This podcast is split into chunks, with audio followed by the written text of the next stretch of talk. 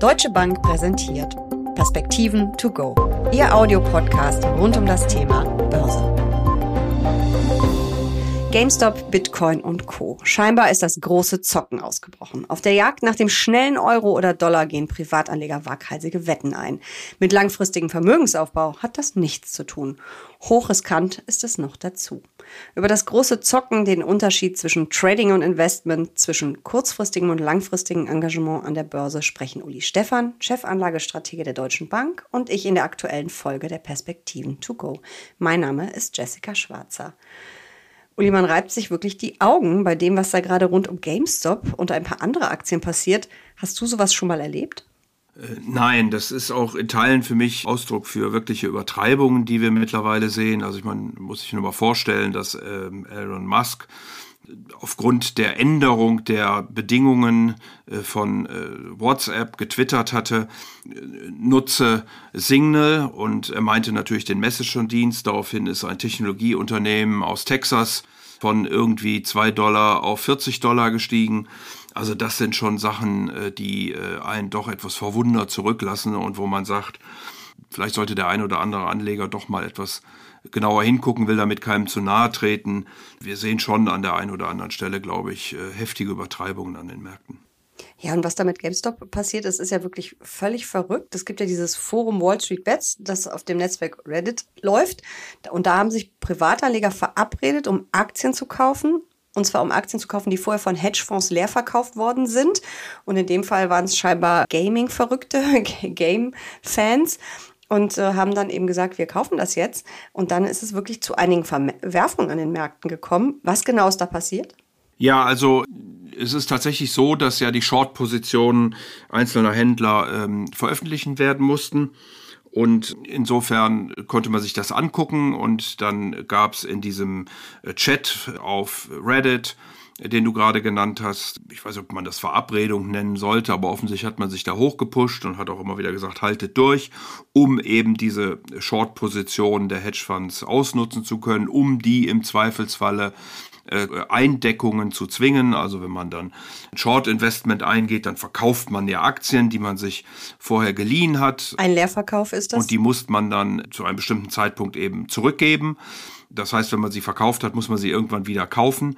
Und äh, wenn der Markt gegen einen läuft, sprich steigt, dann werden die Verluste mit jedem Tag größer, sind theoretisch praktisch unendlich groß. Und das hat offensichtlich dazu geführt, dass einige Hedgefonds doch äh, sehr hohe Verluste hinnehmen mussten. Einer äh, durfte ja sogar nachkapitalisiert werden. Also insofern ist die Spekulation zunächst mal aufgegangen.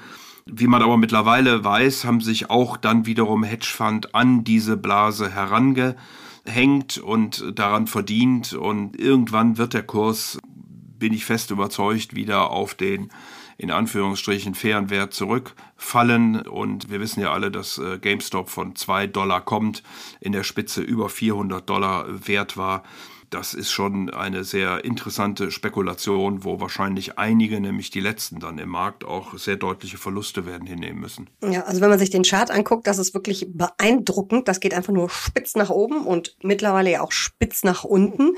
Da sieht man eben, es gab Gewinner und Verlierer. Und mal waren die einen auf der einen Seite, mal die anderen auf der anderen. Lange hat das aber eben alles nicht funktioniert.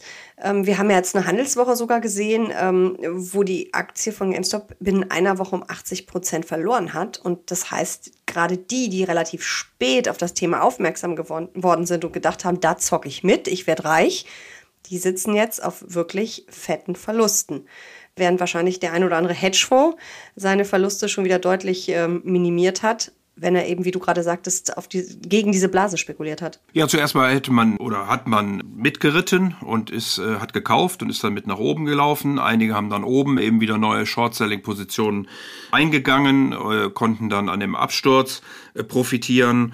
Das ist eben immer eine sehr heiße äh, Nummer, wenn man äh, sozusagen gegen den inneren Wert einer Unternehmung, wo alle wissen, äh, dass der äh, vielleicht bei zwei, drei, fünf Dollar liegen könnte, wenn man dann ein solches Unternehmen auf 400 äh, Dollar treibt. Insofern gibt es ja auch Untersuchungen.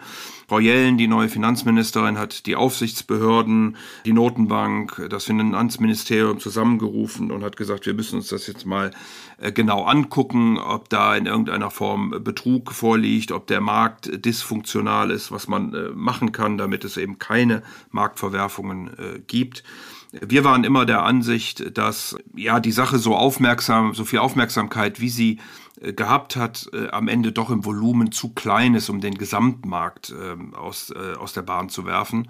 Die Short-Position bzw. die Unternehmen mit Short-Positionen machen irgendwie eine Nachkommastelle aus in der Gesamtkapitalisierung des amerikanischen Marktes.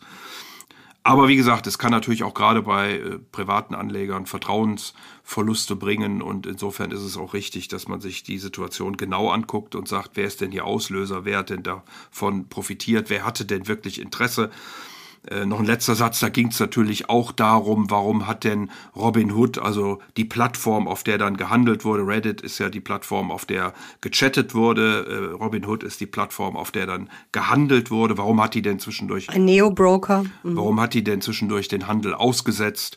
Was waren denn die Gründe dafür und hat man das möglicherweise im Auftrag von Hedgefonds getan? Wir wissen heute, dass es wohl eher damit zu tun hatte, dass die äh, Clearing- und Settlement-Häuser höhere Margen verlangt haben, wenn eben äh, das Handelsvolumen so stark nach oben geht und auch die Volatilität äh, so stark steigt.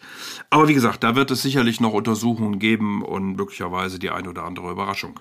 Das fand ich auch sehr spannend, diese Diskussion über Robin Hood. Oder wir haben ja auch in Deutschland einen Neo-Broker, Gratis-Broker, die da ja auch ähm, reagiert haben und angeblich ihre Privatanleger schützen wollten und den Handel ausgesetzt haben. Aber es dürfte wahrscheinlich auch eher den Grund gehabt haben, den du nennst, nämlich eben, dass äh, sie das Geld nicht mehr hatten, um diese ganzen ja, um das zu hinterlegen quasi. Ja, man darf dabei nicht vergessen, also man kann sich äh, Neo oder wie auch immer Broker nennen, äh, am Ende des Tages ist man natürlich Teil des Establishments und äh, arbeitet auch auf den, welches im, weitesten Sinne sagen darf, Systemen des Establishments. Also irgendeiner muss ja für Robin Hood, irgendjemand muss ja für andere Broker, Neo-Broker oder wie auch immer man die nennt, die, den Handel auch abwickeln, muss eben das Clearing übernehmen und so weiter und so fort. Und das sind dann typischerweise bekannte Adressen und die haben und sind auch reguliert, so dass sie äh, entsprechende Counterparty-Risiken absichern müssen und dann kommen diese Margenerfordernisse.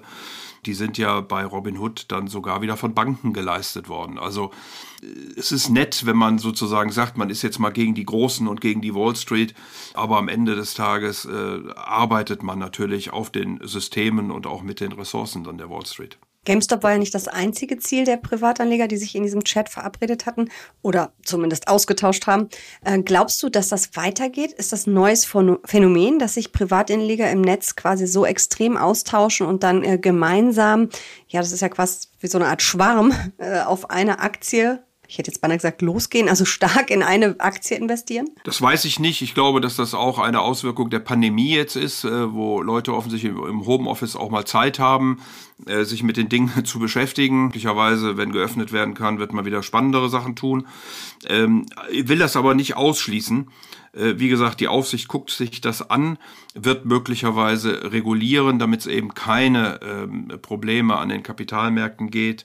Äh, denn äh, nicht nur, wie ich vorhin gesagt habe, ist das ja eine systemische Frage, wo man eben die Infrastruktur auch des Establishments nutzt, sondern es geht am Ende des Tages ja auch um unser aller Anlage, um unsere Versicherungen, unsere Pensionsansprüche und so weiter und so fort. Und da ist es schon richtig, dass die Aufsicht auch reinguckt und darauf achtet, dass da eben kein Schindluder betrieben wird.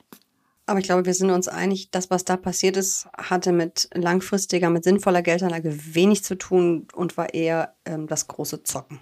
Ja, es ist ja verkauft worden unter dem Rubrum Gut gegen Böse. Damit habe ich an, der, an den Börsen ohnehin ein gewisses Problem äh, mit solchen äh, Schwarz-Weiß-Aussagen. Ich glaube schon, dass der ein oder andere, wenn nicht alle, äh, Reddit und Robinhood-Anleger am Ende des Tages auch Geld damit verdienen wollten.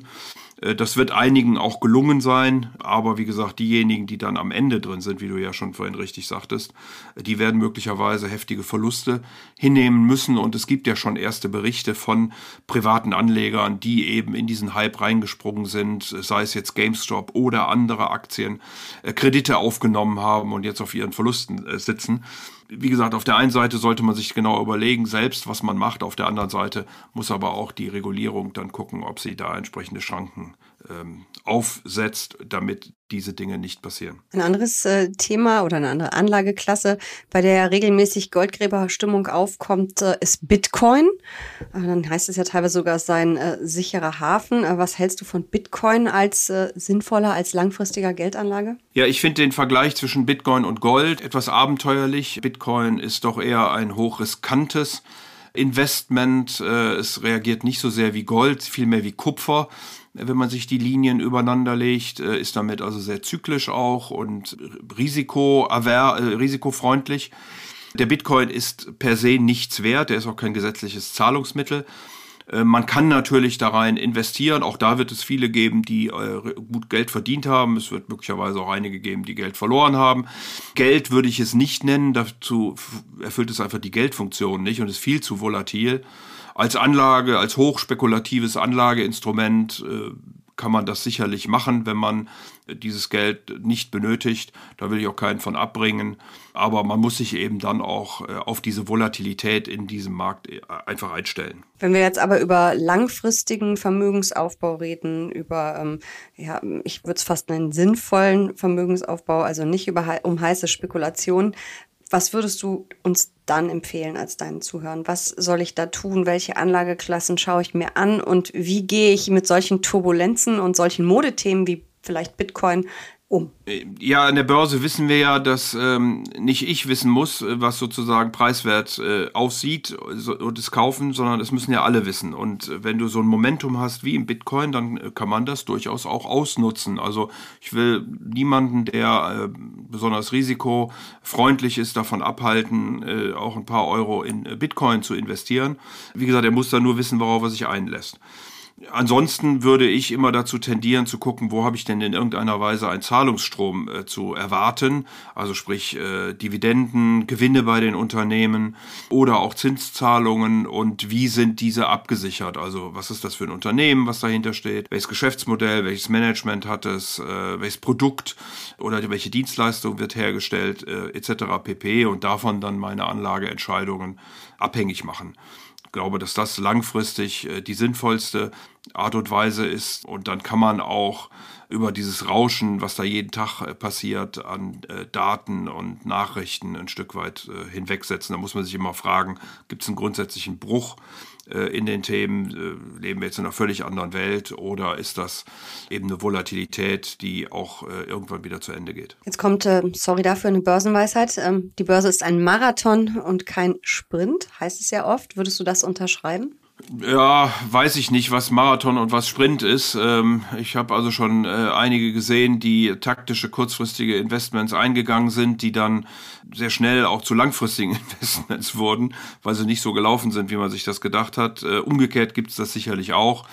Also das wäre mir jetzt ein bisschen platt, so damit umzugehen. Man muss sich einfach jeden Tag fragen, ist das ein Unternehmen, in das ich investieren würde, aus fundamentalen äh, Gründen? Denn ich glaube, am Ende des Tages gehen die Bewertungen dann doch Richtung fundamentale Werte und ähm, da sind dann solche Hypes oder Modeerscheinungen ähm, auch relativ egal. Mhm, ich glaube, mit der Börsenweisheit ist auch eher gemeint, dass man eher langfristig aktiv sein sollte, weil ja durch langfristiges Investment und breite Risikostreuung auch das Verlustrisiko sinkt, während äh, das schnelle Zocken äh, ja deutlich riskanter ist. Wie langfristig sollte ich denn an der Börse investieren?